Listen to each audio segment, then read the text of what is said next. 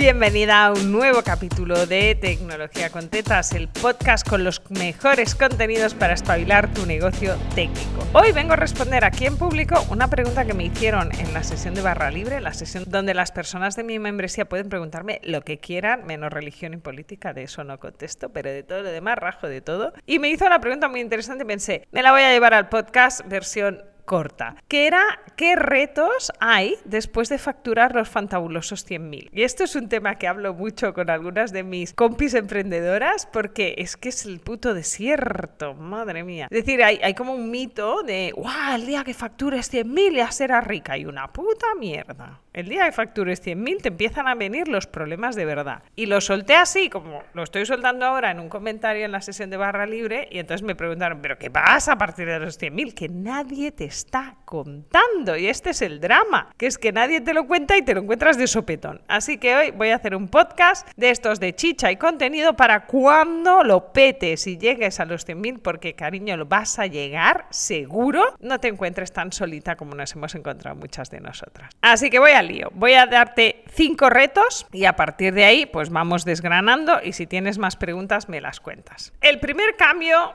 que se ocurre cuando facturas los famosos 100.000 y no un año, es decir, tu facturación normal es de más de 100.000. Es que ya traspasas ese momento de, ay Dios mío, no tengo sueldo fijo, ya tienes un sueldo, en general llega el sueldo, el sueldo está, pero además eres responsable de varios sueldos más. Uno dos, tres. Ahí ya depende de cuánto pases de los 100.000, ¿vale? Pero hay gente que come gracias a ti. Y eso es una responsabilidad gigante, ¿vale? Esa losa pesa mucho más que la de yo no tengo un sueldo, pero yo decidí meterme aquí porque soy una loca del moño y estoy pagando las consecuencias. Pero es que esa persona que trabaja para ti, trabaja para ti, eres su sueldo fijo. Entonces esto me acuerdo que Laura Rivas le dijo una vez, y es verdad, ¿eh? cuando tienes equipo, sabes que ellas van a cobrar, pero no sabes si tú vas a cobrar. Es decir, cuando va mal, ellas cobran primero y luego cobras tú si hay. Así que sigues con esta puta mierda de, ay, igual hay algún mes que no cobro. ¿Vale? Con lo cual no lo has arreglado en la mayoría de meses, pero sigues con el culito al aire, como siempre estamos los autónomos. Y además, el segundo reto, como ya sabes, y si estás en el camino, ahora has visto, es que mucho antes de los 100.000 tienes que empezar a hacer equipo, tienes que empezar a delegar. Yo esto lo he contado por activa y por pasiva, no sé si lo he grabado nunca en el podcast, pero si está en otro capítulo, me disculpas eh, la repetición de chascarrillo. Yo tuve ocho personas. Cuando empecé a delegar, yo empecé a ver que la cosa se aceleraba, como te contaba en el capítulo anterior, ¿no? Allá de madre mía, o sea, empiezan a entrar ya más proyectos de los que puedo gestionar yo sola, necesito manos y entonces empecé a buscar manos porque ya me preveía que esto no iba a ser fácil. Y tuve ocho personas. Yo en esto sí que aprendí en la corporación que hay que contratar rápido y echar aún más rápido, es decir, si una persona no funciona tiene que irse. Y entonces no, no me, pero claro, ocho personas me duraron un año, estuve todo 2019 buscando, buscando, metiendo a alguien en la casa, explicándoselo, ella se iba o me iba yo o le decía que no nos interesaba que la prueba no estaba superada. Además es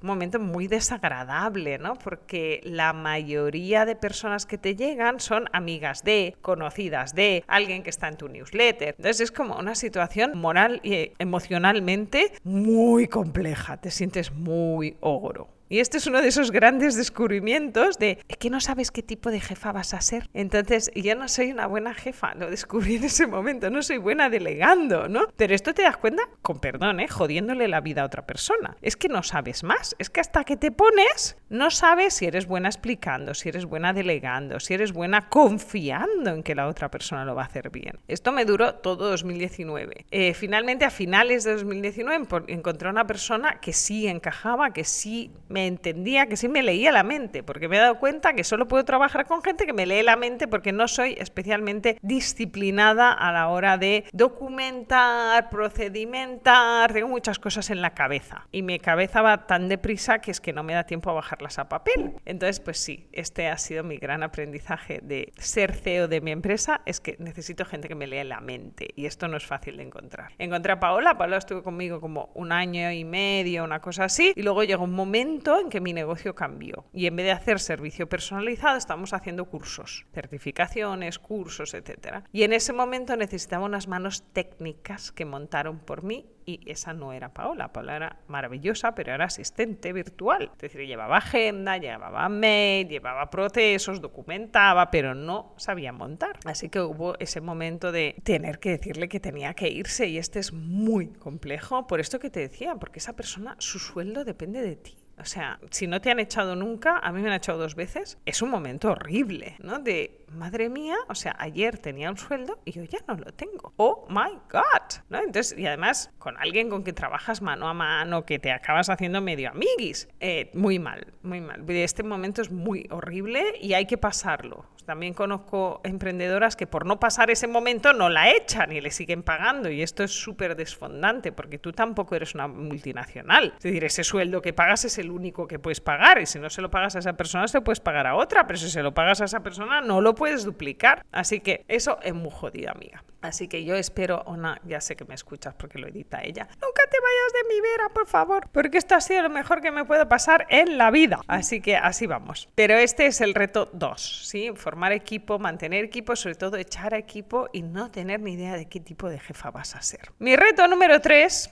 y este, con perdón, ya sé que la gente no lo dice, pero yo ya sabéis que digo las cosas como son. La gente te mira mal. no, por envidia y tal, ¿eh? Es porque cuando empiezas a quejarte de, joder, esto es que estoy haciendo aquí hoy contigo. Joder, nadie me había avisado de la cantidad de problemas que venían después de las seis cifras. Y entonces la gente te mira y te dice, joder, pero tú ya facturas seis cifras, ¿qué más quieres? Y yo, pues no sé, una vida tranquila, que no es lo que tengo ahora. Entonces, este, este tema te lleva a que solo te juntas con gente que está ahí. Y no es por elitismo y no es porque nosotras somos del club de los 100.000 y tú no. No, no, no, no, en absoluto. O sea, yo hago eh, masterminds y vis a vis y sesiones con gente que no factura esto y me lo paso de puta madre, pero ellas son capaces de entender que yo tengo un problema una serie de problemas y ellas tienen otras y yo intento ayudarles y ellas intentan ayudarme a mí, ¿no? Y esto en el mundillo general eh, no funciona así. Entonces a mí me pasa que a veces digo, hasta los huevos, tal, no sé qué, buah, querría volver a facturar 50. Y la gente te mira como, te mira mal. No, sobre todo gente que no te conoce, si me estás oyendo, igual me estás mirando mal o escuchando mal. Pero créeme, o sea, no es esnovismo, no es presumida. Si llevas capítulos escuchándome, ya me oyes, ya sabes cómo soy, pero es la realidad. Y si sienta fatal. A mí personalmente me sienta fatal. Y mi reto número cuatro, y este sí que es compartido con muchas de las personas con las que comparto mi vida emprendeduril, es la soledad. ¿Sabes qué pasa? Que hay como mucha cantidad de información en cómo llegar a los 100.000, ¿no? Tu negocio de 100.000 euros en tres semanas, en seis semanas, en tres meses, depende de lo que te vendan, ¿eh? Y parece que esto es como el nirvana del emprendimiento. Ya facturas 100.000 y te va todo de puta madre. Lo que te estoy contando hoy es que no. De hecho, los problemas empiezan ahí, sobre todo porque no hay información. ¿Quién conoce a mentoras que te acompañen a escalar de 100 a 500? No hay programas online porque ya no es momento de programa online. No hay gran cantidad de mentoras y las que hay son de super high ticket y están a tope. Y además hay poca mentora y poca que tenga resultados reales. Y entonces se produce ese momento como cuando empiezas a emprender. Yo he tenido esta sensación, este 2021-22, la sensación de que vuelvo a la casilla cero. O sea, estoy buscando en Google que era con lo que hacía al principio. ¿Cómo se hace esto? ¿Cuál es la mejor mentora? ¿Quién tiene formación? Pero claro, en ese momento hay mucha información gratuita. En este nivel hay cero, pero ya te digo, cero información y la que hay es muy de amiga, de amiga, de amiga, por referencias, es muy difícil encontrarla. Entonces la sensación de soledad es brutal, ¿no? De estoy aquí picando piedra y equivocándome porque no tengo otra manera de hacerlo. Y esa sensación es como feuca, porque quieras o no, cuando ya llevas años y años y años, has pasado el quinto año y el sexto, hay cosas que ya sabes hacer, ¿no? Entonces esto te da una cierta sensación de seguridad. Pero esta parte de tener que probarlo de cero todo, ¡buah! esto me desgasta mucho porque es como volver a primero de parvulitos de emprender. Pero es que no hay acompañamiento en firme a este nivel, ¿no? Hay muchísimo acompañamiento de pasar de cero o de 10.000, 20.000 a 100.000, ahí hay 800.000, también porque el mercado debe ser más grande y más apetitoso, pero es verdad que en este nivel puedes pagar unas inversiones que no podía pagar en 2000 18. Y mi último reto, más allá de los 100.000, es eh, que